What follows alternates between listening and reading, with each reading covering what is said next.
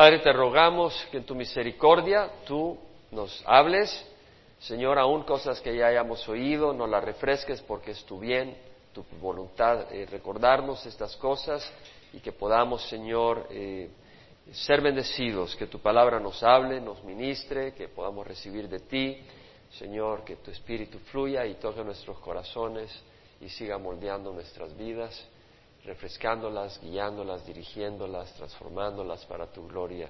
Que no haya ninguna distracción que nos impida recibir lo que tienes para nosotros. Señor, sana y glorifícate por la actitud de nuestro corazón y glorifícate por el fruto que fluya de tu palabra, Señor, en nuestras vidas, recibidas con amor y temor santo, para tu honor y gloria, en nombre de Jesús. Amén. Entonces estamos en el capítulo 6. Vamos a recordar un poco de dónde estamos. ¿Se acuerdan que nuestro Señor había sido bautizado en dónde?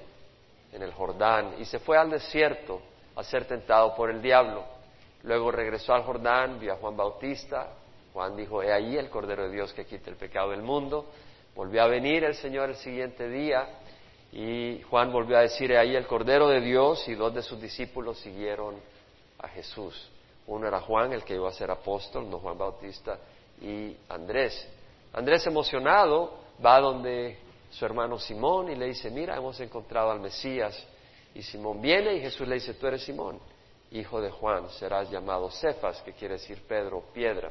El día siguiente el Señor se propone ir para Galilea, hacia el norte, y encuentra a Felipe y lo llama, seguidme. Felipe deja las cosas y sigue a Jesús pero no sin antes emocionado ir a donde Natanael y le dice, hemos encontrado aquel de quien escribió Moisés en la ley y los profetas, a Jesús de Nazaret, el hijo de José.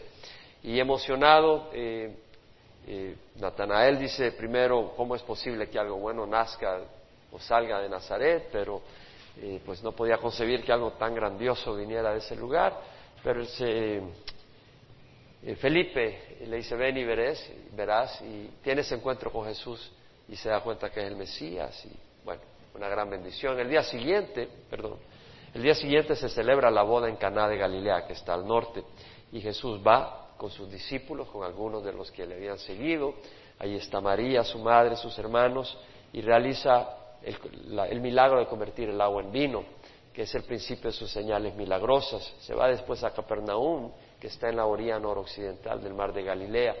Hace algunos milagros, se regresa a Jerusalén, que son varias, varias millas, son como 100 kilómetros al sur, y se regresa a Jerusalén porque era la fiesta de la Pascua. Pero entra al templo y ve cómo lo han comercializado y se enoja y saca a los, a los mercaderes con látigos y da vuelta a las mesas.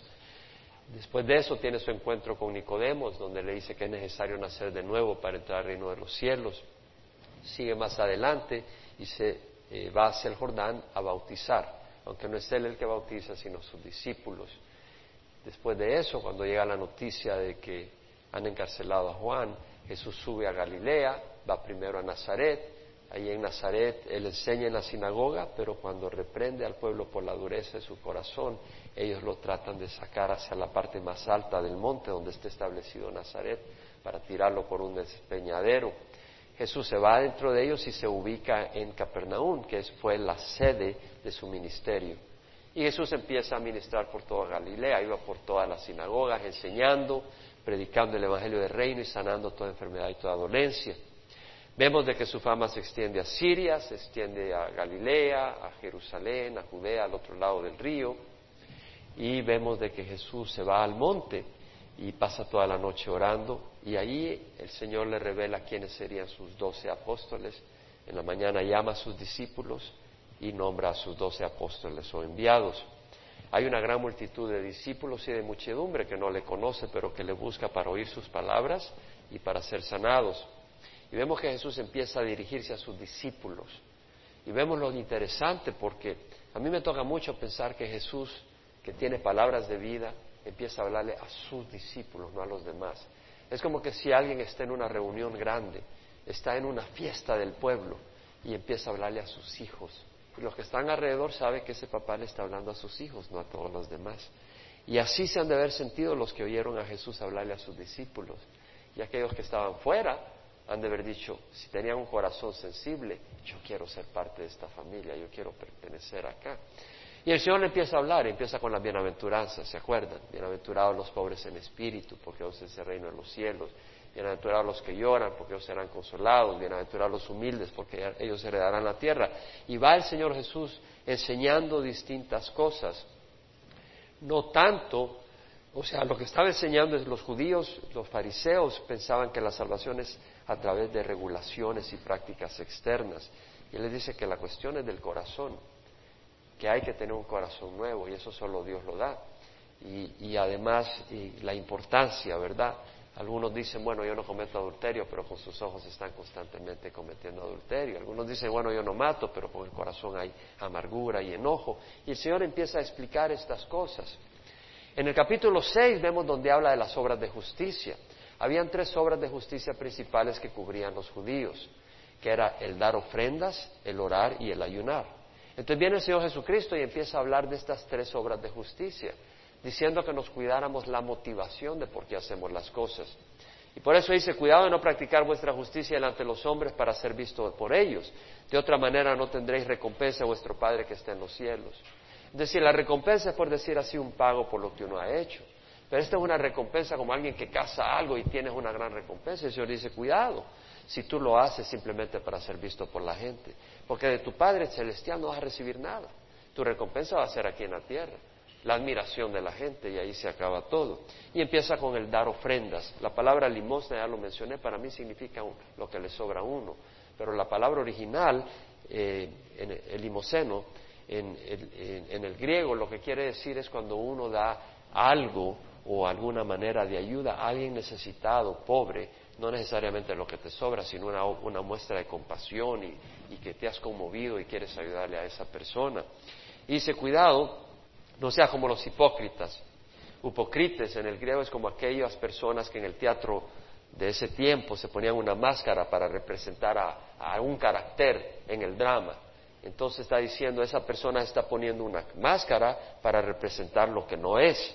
Entonces dice, cuidado de no ponerte una máscara que tú das una ofrenda eh, en medio de, la gente para que sepan que tú estás dando ofrenda y digan, hombre, este es un hombre espiritual y, tú quieres recibir la honra de los hombres y no la aprobación de Dios. Entonces dice, cuidado porque eres como los hipócritas, ya recibió su recompensa. Entonces en aquellas iglesias donde dice, bueno, a ver quién da 10 dólares, quién da 20, o hacen una, una ponen hacen el dar ofrenda de una manera muy espectacular para que la gente llegue y todo el mundo ve que está dando su ofrenda. No es la manera de dar la ofrenda. La ofrenda debe ser a Dios de una manera donde queremos hacer las cosas porque nace en nuestro corazón, no por buscar impresionar a la gente. El Señor habla de la oración y dice, cuando oréis no seáis como los hipócritas. Le gusta ponerse en pie y orar en las sinagogas y en las esquinas de las calles. Es decir, no quiere decir que no puedas orar en la esquina de la calle, pero muy distinto si tú estás en la, esquina de la calle y estás en tu corazón orando por alguien y luego o ponerte ahí y empezar a decir, Padre, mira la necesidad y está llamando atención a ti mismo. Eso es muy distinto. Y por eso en nuestra congregación buscamos hacer las cosas en orden y no para traer gloria a ningún hombre. ¿Verdad? A la hora de la oración queremos orar de manera de que cuando tú oras no estás llamando atención a ti mismo. Y hemos hablado de que cuando oramos no queremos aparentar espirituales, seamos reales. ¿verdad? Y no tratar de dar una apariencia de que somos grandes hombres y mujeres y orar cosas que realmente no salen de nuestro corazón, pero que sabemos que son cosas que al decirlas la gente van a decir, wow, mira qué espiritual. El Señor dice, no, no seas así. El Señor no está prohibiendo que oremos juntos, pero está diciendo, cuando dice, eh, métete a tu aposento y tu Padre que ve en lo secreto verá, pero lo que está diciendo es que no busques la aprobación de la gente. Ahora el Señor dice que cuando dos se pongan de acuerdo en cualquier cosa en la tierra, les será hecho por mi Padre en el cielo. Quiere decir de que hemos de ponernos de acuerdo y hemos de orar juntos. Y cuando tenemos las reuniones de oración, orar juntos. Después de eso, el Señor nos enseña cómo orar y dice, vosotros pues orad de esta manera. Padre nuestro, y de nuevo no es una repetición, porque vemos que en, Mateo 6 el Señor dice no seis repeticiones sin sentido y la palabra batalogeo en el griego quiere decir repeticiones vanas o, o, hablar eh, palabras y palabras y palabras para decir una cosita, eh, como que si por la elocuencia de nuestra, de nuestra oración el Señor nos va a oír, que nuestra, nuestra oración sea sencilla, entre más sencilla mejor, porque implica que somos genuinos. No tenemos que adornar nuestra oración. Eh, los fariseos a veces ponían adjetivo tras adjetivo para decir a Dios, omnipotente, glorioso, eh, excelentísimo, poderosísimo, omnisciente. Y decía, Dios. Y, Dios es todo eso, pero unas fórmulas tan complejas cuando puedes decir, papá, tengo hambre. Y ya, y el Señor te escucha. Y, el Señor quiere que tengamos esa relación con Él. Ah, y el Señor habla de eso, pero luego dice, ahora orad pues de esta manera, Padre nuestro que estás en los cielos, no somos huérfanos. Diez veces en, Mateo 6, del 1 al 18 aparece la palabra Padre. Tenemos un Padre. Padre nuestro, no estamos solos, somos una familia. Somos una familia. Cuando ve a estos bolivianos que llegaron y me abrazaron y que se quería tomar cada uno una foto con nosotros y había un cariño realmente tremendo. O con muchos cubanos, había un afecto. Y sabemos que somos una familia, sabemos que somos una familia. Y eso es lo que somos, Padre nuestro, que estás en los cielos, Dios es santo, Dios está en todas partes, pero Él se deja ver en este momento en los cielos, donde llegan los ángeles y, traen reportes y se presentan ante Él, y donde los que han partido están en la presencia de Él y lo pueden ver en los cielos. Un día vendrá y Jesús gobernará en este mundo y nosotros con Él. Y un día Él establecerá su tabernáculo en medio de nosotros. Pero ahora Él está en los cielos porque este mundo está gobernado por Satanás, el príncipe de las tinieblas. Y el mismo Señor Jesucristo no se quedó acá, Él subió a los cielos después de morir, eh, mostrando la justicia que es aceptable a Dios. Pero un día Él vendrá, hará juicio y traerá su justicia sobre esta tierra, reinará sobre la tierra. Eh, Padre nuestro que estás en los cielos, santificado sea tu nombre, tu nombre sea santo, sea respetado. El nombre representa el carácter de, Dios, la persona de Dios, y hemos hablado de eso. Por ejemplo, en el Salmo 9.10 dice, en ti pondrán su confianza los que conocen tu nombre, porque tú, oh Señor, no abandonas a los que te buscan. En ti pondrán su confianza los que conocen tu nombre, es decir, los que conocen tu carácter, tu misericordia, tu santidad, tu poder, porque tú, Señor, no abandonas a los que te buscan. El nombre de Dios es santo. El nombre de Dios, el poder de Dios, el carácter de Dios ha de ser santificado. Cuando vamos al libro de Levítico, nosotros podemos ver en el capítulo 10 una situación donde empezaba los sacrificios en el tabernáculo Dios había dado instrucciones para construir un tabernáculo y luego da instrucciones de sacrificios y de, del servicio en el templo. Y en el capítulo 10 de Levítico, Génesis, Éxodo, Levítico, el tercer libro de la Biblia, vemos la historia de Nadab y Abiú, que eran hijos del sumo sacerdote Aarón. Y vemos que ellos ofrecen delante del Señor fuego extraño que no les había ordenado Dios. Ellos toman los incenciarios y queman incienso enfrente del templo. Era un sacrificio, era algo religioso, pero no era de acuerdo a lo que Dios había guiado. Y vemos que la ira de Dios cae. Y dice que presencia del Señor salió fuego que los consumió y murieron delante del Señor. Entonces Moisés dijo a Aarón, esto es lo que el Señor habló diciendo, como santo seré tratado por los que se acercan a mí y en presencia de todo el pueblo seré honrado. Como santo seré tratado por los que se acercan a mí. Se aplica a nosotros. Como santo seré tratado por los que se acercan a mí. Se aplica a nosotros. Nosotros nos hemos acercado al Señor porque el Señor se ha acercado a nosotros. Y debemos de tratar santo el nombre del Señor. Debemos de respetar el nombre de Dios. Debemos de tratar como santo y glorioso a nuestro Dios. Y debemos de tratar como santo y glorioso el privilegio de tener el nombre de nuestro Señor. Somos llamados cristianos y hemos de santificar el nombre de Dios comportándonos como debemos. Ahora, eso se aplica a cada uno de nosotros. Ese es un llamado que yo tengo que recordar. Es bueno recordar la oración del Padre nuestro todos los días, no como una oración repetitiva, como que queremos doblar el brazo de Dios para que nos escuche, sino para meditar en lo que está diciendo uno y lo que le agrada a Dios. santificado sea tu nombre. Debemos de decir en nuestro corazón, Señor, quiero santificar tu nombre el día de hoy. Quiero santificar tu nombre con mis ojos. Quiero santificar tu nombre con mis labios. Quiero santificar tu nombre con mis oídos. Usted sabe que los sacrificios que hacían en el Antiguo Testamento, cuando agarraban el sacrificio, agarraban las vísceras y las lavaban antes de quemarlas. Agarraban las patas del animal y los lavaban antes de quemarlo. Y eso, las vísceras representan las emociones.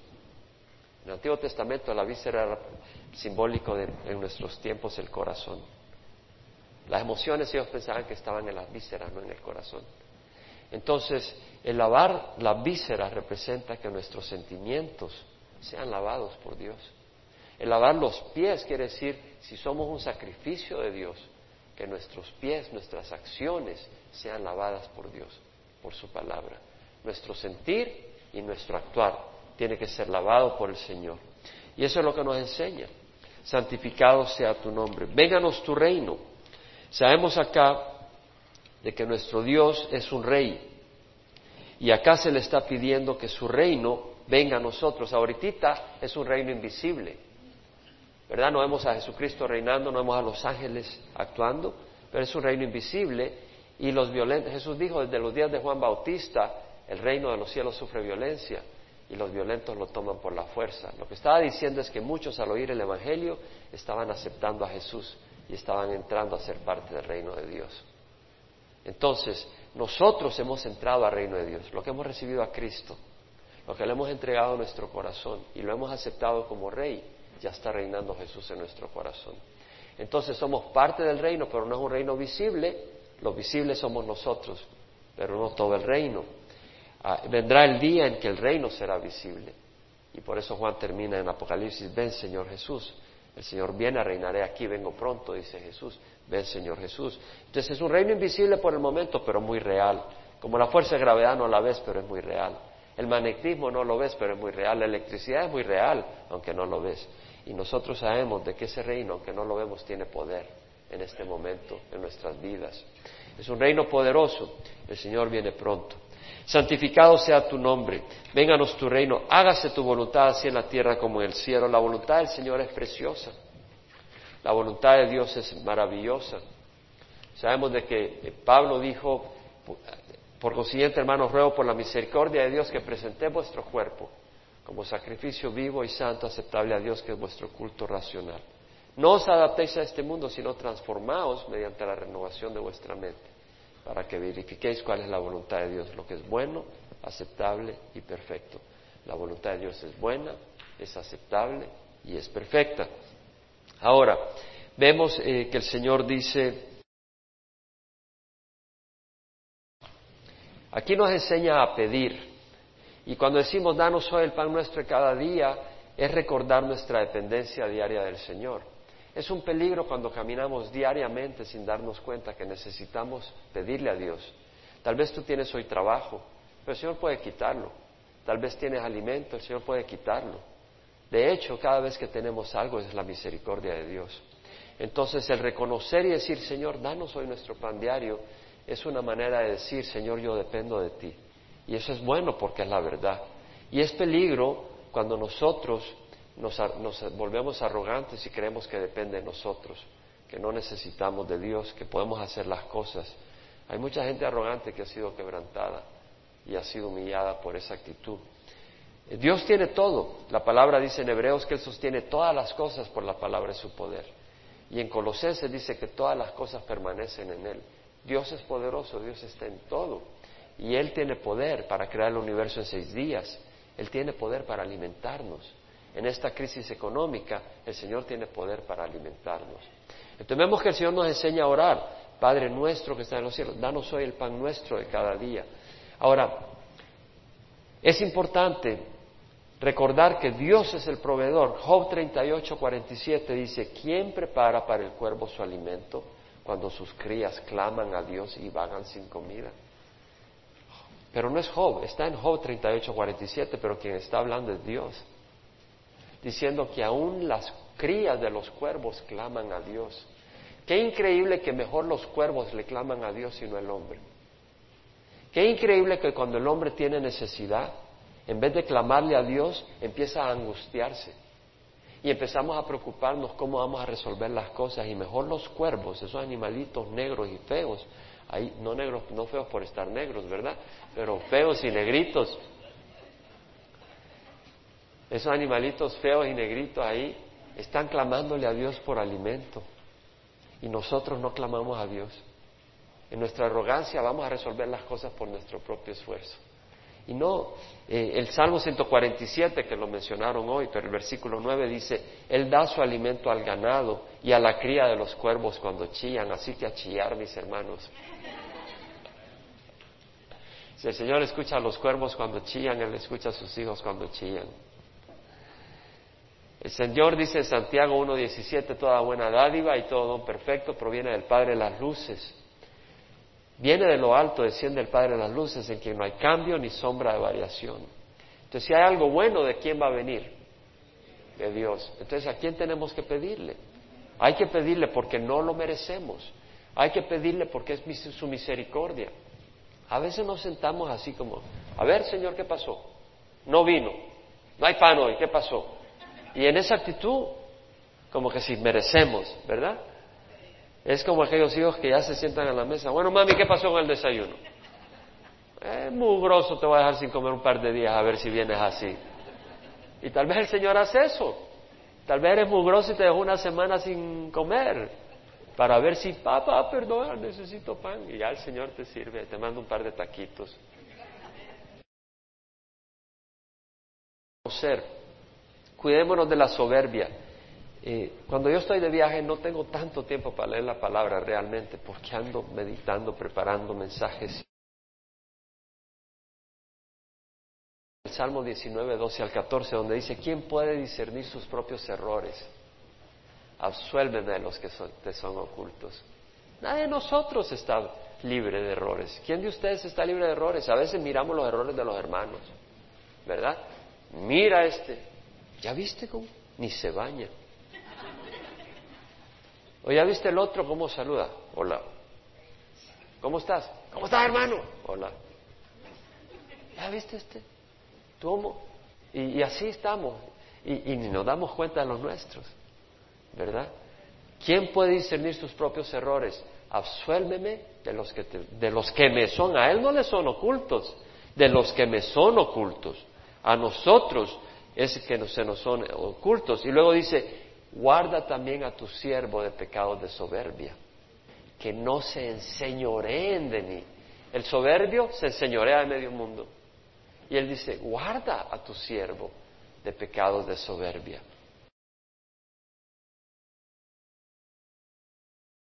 Estaba con nosotros en Cuba. Como cuando se pone el sol, la sombra, cuando se está poniendo el sol, la sombra se hace bien grande, ¿verdad? Y hay unos que tienen una sombra bien grande pero es porque se está poniendo el sol en tu vida, ten cuidado. Cuando, cuando tú llevas una sombra enorme, es porque el sol se te está apagando. Ten cuidado. Tengamos cuidado. Guarda a tu siervo de pecados de soberbia, que no se enseñoreen de mí, entonces seré íntegro y seré absuelto de gran transgresión. El salmista llama gran transgresión a la soberbia. De hecho, fue el pecado de Satanás. Hay una gran transgresión en la soberbia. En Apocalipsis 3, 15 al 19, vemos la iglesia de Apocalipsis de la Odisea. Y vemos que el Señor dice, eres tibio, ni frío ni caliente te vomitaré de mi boca. Dice, soy rico, me he enriquecido, de nada tengo necesidad. Esta es una iglesia que tenían trabajo, porque no estaban chillando por comida tenían trabajo. Y, saben qué, antes de la crisis, antes de la crisis económica, muchos tenían trabajo y no chillaban para pedir pan. Estaban muy felices, comprando y vendiendo y sus negocios, y estaban felices, ni a la iglesia venían tal vez. No había necesidad de chillar. Dice, dice, soy rico, me he enriquecido de nada, tengo necesidad, no sabes que eres un miserable y digno de lástima y pobre, ciego desnudo. Te aconsejo que de mí compres oro refinado por el fuego. El Señor dice que hagamos tesoros en el cielo, no en la tierra. Ese oro son esas obras que hacemos, pero es refinada con fuego. ¿Sabes qué? Si hoy una obra de amor y la voy así, toma mil dólares, pero no viene un corazón quebrantado, es basura para el Señor. ¿Cierto? El oro que hay que dar es el refinado por el fuego. ¿Sabes de dónde vienen las obras agradables a Dios? Las obras de un corazón quebrantado, donde tú no das arrogantemente, sino que das como un privilegio de dar. Haces con el privilegio de hacer. Vas a un lugar o das una, una ofrenda o haces un gesto, pero sale de un corazón quebrantado. Ese es el gesto más genuino. Cuando sale de un corazón arrogante, esos gestos no vienen agradables. Pero el corazón genuino es el corazón quebrantado y ese es el oro refinado por fuego para que te hagas rico, vestiduras blancas para que te vistas esas obras agradables a Dios y no se manifieste la vergüenza de tu desnudez. Hay gente que anda desnuda o no andan con grandes ropas, pero desnuda ante los ojos de Dios. No hay nada que les cubra. No hay ninguna obra que fluya de un corazón genuino. Colirio para ungir tus ojos para que puedas ver. La palabra de Dios, ¿verdad? Que unja y te lave los ojos. Dice, yo reprendo y disciplino a todos los que amo. Me llama la atención porque si usted en Apocalipsis, cuando estaba en Manzanillo, cuando estaba en Manzanillo, me vino esto, que hay muchos lugares donde la iglesia es como la iglesia de la Odisea. Pero en Cuba, la iglesia es como la iglesia de Esmirna. Y yo les dije esto a la congregación allá. Les dije, ¿saben qué? Hay lugares donde la iglesia se considera rica, que no necesita nada, se sienten llenos, completos. Digo, pues ¿sabe qué? La iglesia acá, dice el Señor lo siguiente, yo conozco tu tribulación y tu pobreza, pero tú eres rico. Le dije, esa es la iglesia de Cuba ante el Señor. Una iglesia de tribulación, una iglesia de pobreza, pero son ricos. Son ricos. Realmente. Hay que estar ahí para experimentarlo. Entonces, hermanos, cuando decimos, danos hoy nuestro pan de cada día, es un recordatorio que dependemos del Señor. Y entonces, al reconocer que dependemos del Señor, al reconocer que Dios nos está bendiciendo, vamos a darle gracias a Dios. Y por eso dice, dad gracias en todo, porque esa es la voluntad de Dios para vosotros en Cristo Jesús. Demos gracias a Dios. Ahora, Dios nos enseña a pedir para recibir, porque dice, danos hoy el pan de cada día, danos hoy nuestro pan de cada día. Nos enseña a pedir. Y en Santiago el Señor dice, no tenéis porque no pedís. Hay muchas veces que no tenemos porque no pedimos. Es cuando el Señor me sanó de mi espalda ahí en 1986, por ahí que tenía mucho problema de espalda, el Señor me dice, nunca me has orado para que te sane la espalda. Y ahí me sanó. A veces no tenemos porque no pedimos. A veces no pedimos, no tenemos porque pedimos con malas motivaciones. Pedimos para satisfacer nuestra codicia, nuestra avaricia. No pedimos buscando el reino de Dios sobre todas las cosas. Pero el salmista dijo, yo fui joven y ya soy viejo y no he visto al justo desamparado ni a su descendencia mendigando pan. El único que fue desamparado fue Jesucristo en la cruz, para que nosotros nunca seamos desamparados. ¿Cierto? El Padre le dio la espalda a Jesús. Ahí fue abandonado. Dios mío, Dios mío, ¿por qué me has abandonado? Dijo. Pero para que nosotros nunca seamos desamparados. Vamos a pasar por tribulaciones, pero no desamparados. El Señor estará con nosotros. Y vemos que dice cuando nos enseña el Señor a orar, danos hoy nuestro pan de cada día, o el pan nuestro de cada día, danos nuestra preocupación no solo es por nosotros, sino por los demás. Y perdona nuestras deudas como también nosotros hemos perdonado a nuestros deudores. Cuando nosotros ofendemos a Dios, cuando ofendemos a un hermano, estamos ofendiendo a Dios porque es propiedad de Dios. Y es una deuda. Se convierte en una deuda. Es como que si le debemos algo a Dios. Estamos endeudados con Dios. Tenemos que tener cuidado. Dice, y dice, perdónanos. Porque estamos endeudados, te hemos ofendido, hemos dañado, hemos causado daño. Y hay que reparar, pero no podemos reparar, ya lo reparó Jesucristo en la cruz. Porque la reparación de ofender a un Dios perfecto es infinita, el costo es infinito. Entonces el costo es infinito, Jesús lo, pagó. Entonces venimos a Él y decimos, perdona nuestras deudas, Dios no nos debería de perdonar, porque hemos ofendido a un Dios perfecto, infinito. pero Él nos perdona porque Dios ofreció el sacrificio infinito, el pago infinito por nuestros pecados en la cruz. Entonces Él nos perdona, pero hay una condición, como también nosotros hemos perdonado a nuestros deudores. Si nosotros no perdonamos a quienes nos ofenden, Dios no nos va a perdonar. Eso lo dice en el versículo 15. Si no perdonáis a los hombres, tampoco vuestro Padre perdonará vuestras transgresiones. Hemos de perdonar. Y luego dice, no nos metas en tentación, mas líbranos de mal, porque tú eres el reino, el poder y la gloria por los siglos de los siglos, o por siempre jamás. Amén. Entonces vemos de que el Señor es quien nos puede proteger en las tentaciones y hemos de venir a Él. La palabra tentación es peirasmos, que quiere decir prueba, eh, para revelar nuestra condición, ya sea la, inclinación al pecado de nuestra carne, ya sea el mundo, ya sea Satanás que nos inclina. Eh, estamos siendo probados, pero podemos venir, porque, ¿sabes? Si nosotros nos creemos mucha cosa, o estamos caminando en cierta manera, el Señor puede decirle a Satanás, éntrale, te lo dejo un tiempo, y nos hace pedazos, nos hace andar en el lodo, y, somos destruidos por la tentación, por nuestro, nuestra actitud. Entonces tenemos que tener cuidado, porque si no el Señor nos puede dejar eh, en las manos del enemigo para que seamos humillados y busquemos de Dios. Entonces tenemos que tener un corazón humilde y tenemos que decir, Señor, no nos metas en tentación. Yo no quiero ser tentado.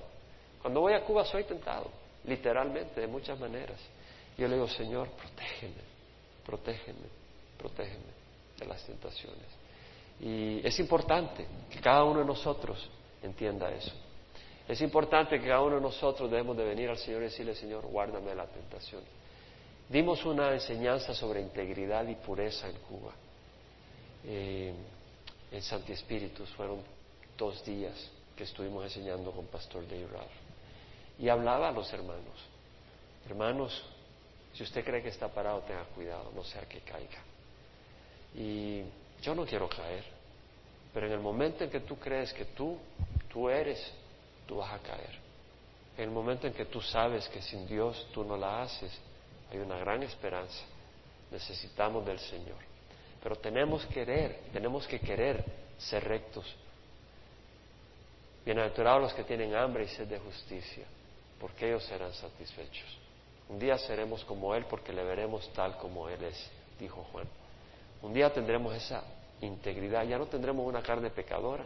Ahora tenemos una carne pecadora. Pablo dijo, miserable de mí, ¿quién me librará de este cuerpo de muerte?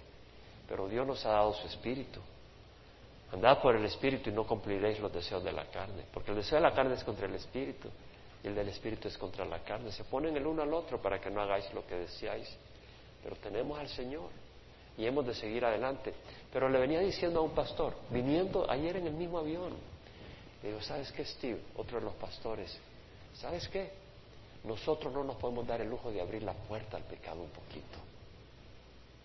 Algunos vienen y empiezan a abrir la puerta, ¿sabes qué? Le empiezan a dar libertad a los ojos. Ya empiezan a mirar. Y, le dan libertad. Yo me doy cuenta que cuando le empiezo a dar libertad al mundo, la puerta se va ampliando.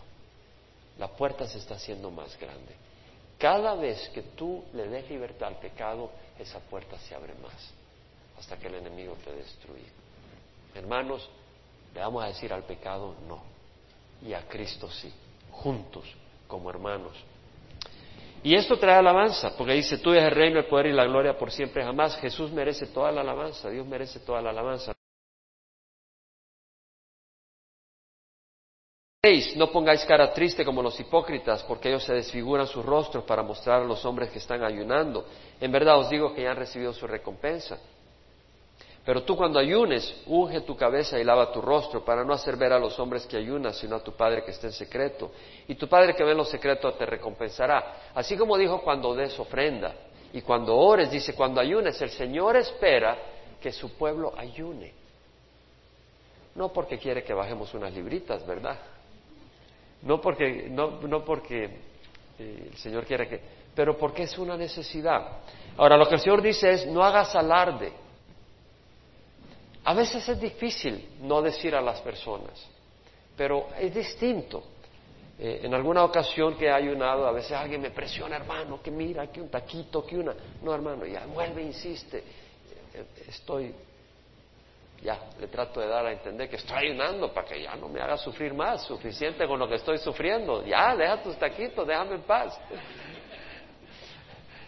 Pero a veces uno dice, porque tampoco es pecado ayunar, ¿sí me explico? Pero la cuestión es la motivación con que lo hacemos. O la congregación dice, dice, día de ayuno, oración, y ahí están todos en sus trabajos. ¿Y hoy qué hace? Estamos ayunando, somos una congregación santa, nosotros ayunamos. Y lo mira él cuando se sirve su gran taco, no, nosotros somos de los que ayunamos y por adentro, ay Señor, yo me quisiera comer ese taquito. No, el Señor dice no es así la cosa, sino que con corazón, cuando sentimos, y ahora te voy a decir, cuando ayunamos. Ayunar es abstenerse de alimento, de algún refresco, de alguna comida, una comida, dos comidas, tres comidas, unas cuantas más, si el Señor te mueve a hacerlo, ¿no? Ah, el Salmo 35, ve al Salmo 35. David dice, cuando ellos estaban enfermos yo vestía de silicio, o sea, era un símbolo de tristeza. Humillé mi alma con ayuno y mi oración se repetía en mi pecho como por amigo, como por mi hermano, andaba de aquí para allá como el que está de duelo por la madre, enlutado me encorvaba. Entonces vemos de que hay situaciones donde uno no quiere ni comer, porque uno está tan angustiado por algo. Es como cuando pierdes a un ser querido. Se murió un ser querido y tú no quieres comer. Tal vez tienes un poco de hambre, pero no es momento para celebrar en tu cuerpo. ¿Sí me entiendes? Dice, no, hoy no es momento. Tal vez, por ejemplo, a veces se pierde, perdiste un hermano y alguien viene y te ofrece un banana split. Yo siempre tengo tiempo para un banana split. ¿Sabes lo un banana split? Siempre tengo tiempo para un banana split. Pero en ese momento no lo agarras porque estamos en algo serio. He perdido a alguien que amo. O puede estar en una crisis. Y, y siempre tienes tiempo para un banana split. Pero en ese momento tú dices, yo quiero hacer negocio con Dios. ¿Qué está pasando?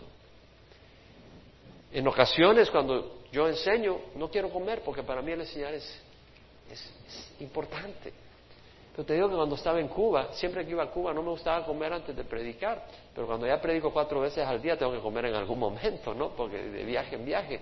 Pero aquí he aprendido a hacerlo distinto, sino comer grandes banquetes, porque los hermanos me ofrecen unos banquetes y no les voy a decir que no. Entonces el poder no está en el ayuno, sino en el Señor. ¿Sí me explico? ¿Sí me explico? El poder está en el Señor. Y fíjense que el Señor me lo mostró en ocasiones. Yo antes me privaba.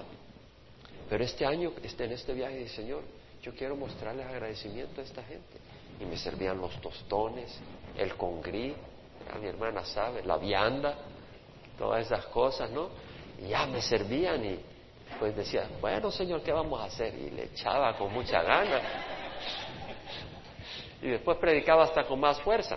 Lo que quiero decir es que tú busca al Señor, ¿verdad? Ahora, si tú te sientes acongojado y sientes necesidad y buscar de Dios, ayuna. Pero no le cuentes a medio mundo para ya está ayunando. Eso es lo que dice el Señor. Amén. Hay lugar para ayunar. En Mateo 9, 14, 15 dice que se le acercaron a Jesús los discípulos de Juan diciendo, ¿por qué nosotros y los fariseos ayunamos pero tus discípulos no ayunan? Jesús le dijo, ¿acaso los acompañantes del novio pueden estar de luto mientras el novio está con ellos? Vendrán días cuando el novio les será quitado y entonces ayunarán. Nuestro Señor Jesucristo subió al cielo y tenemos necesidad, hay crisis, hay momentos de crisis donde yo lo único que veo es, Señor, yo no quiero ni comer. Esta es una situación que hay que resolver y busca del Señor, no como para quien dice, Señor, mientras no me resuelvan no como. No es eso.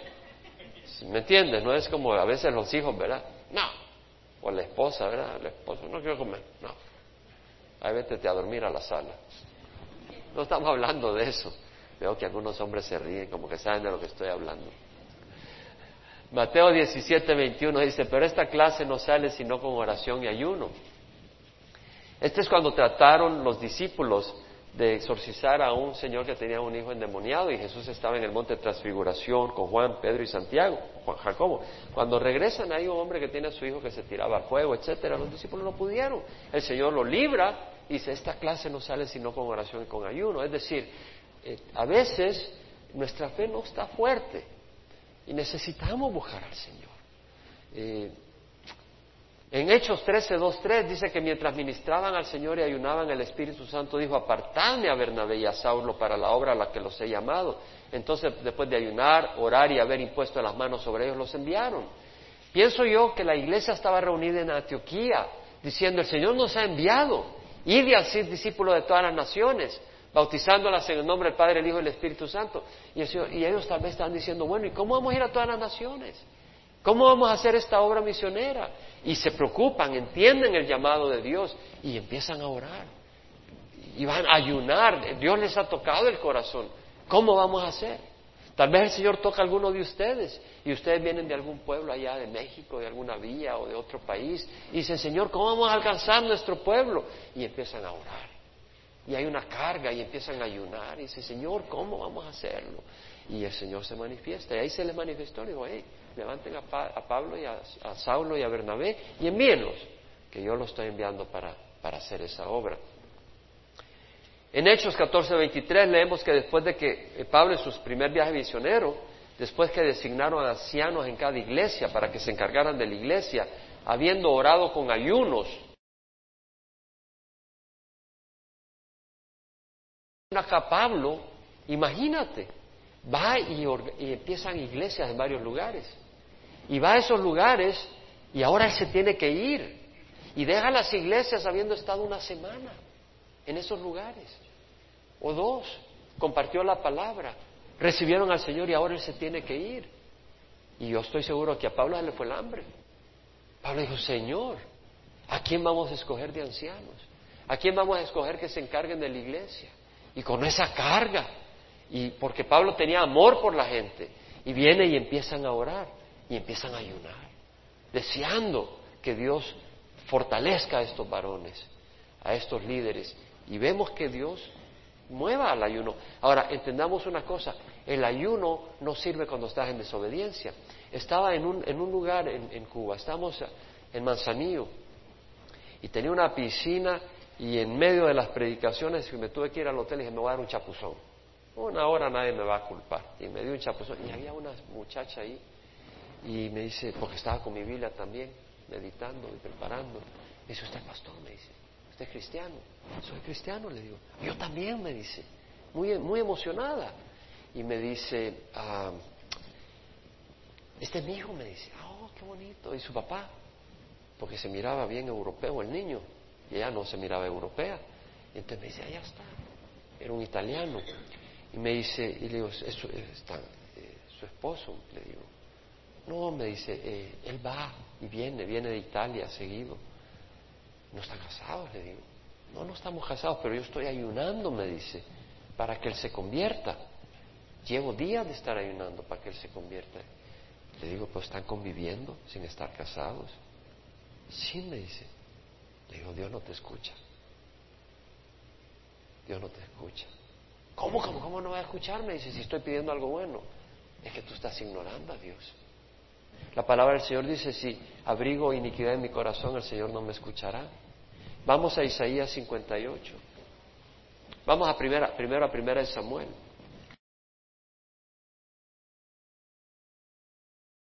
Y me trataba con la palabra de Dios de rebatir lo que yo le estaba diciendo. Y yo le traje la palabra de Dios. Y cuando ella entendió, agarró a su niño y se fue a su cuarto triste, porque sabía que era la verdad. En la noche que veníamos de predicar, llegamos como a las diez y media de la noche. Mi cuarto estaba a la par del de ellos y yo venía con los otros pastores. Y ella venía con su amante a su habitación y él con sus cervezas, muy animado, ¿verdad? Solo Dios sabe lo que ellos van a hacer. Pero a Dios no le decimos cómo vamos a vivir nuestra vida. Él es el que nos dice cómo hemos de vivir nuestra vida.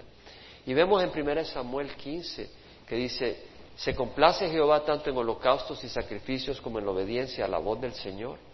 He aquí el obedecer es mejor que un sacrificio y el prestar atención que la grosura de los carneros, porque la rebelión es como el pecado de adivinación y la desobediencia como iniquidad e idolatría.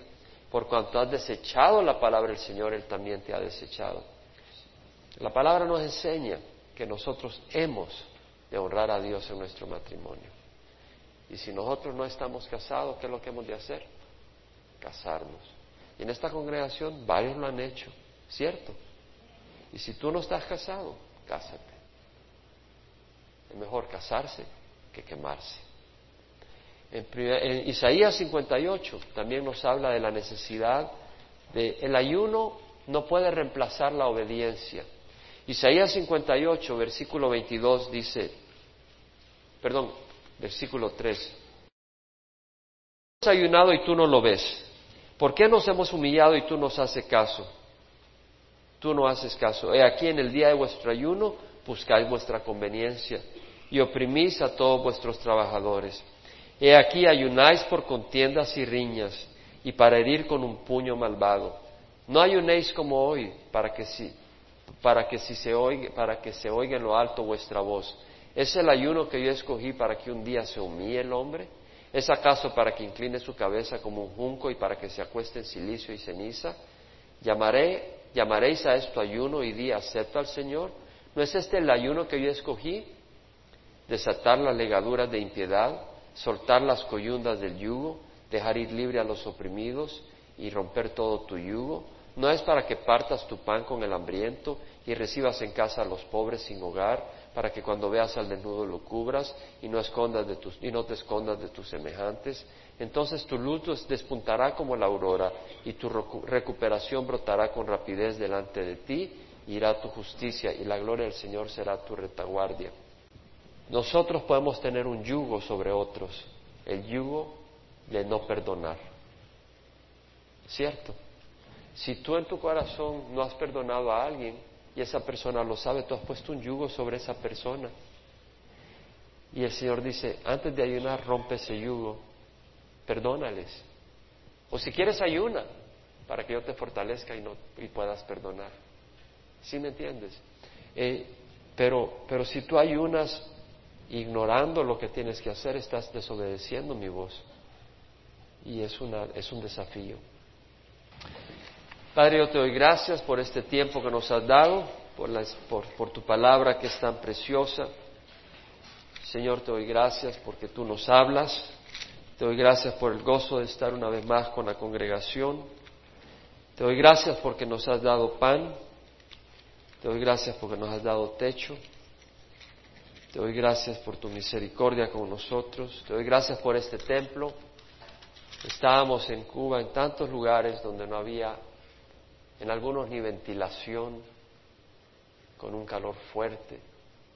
Y la gente ahí lleno, apretados, alabándote.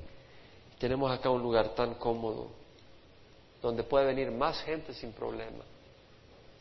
Señor, te doy gracias que nos has bendecido tanto te damos gracias por tu misericordia.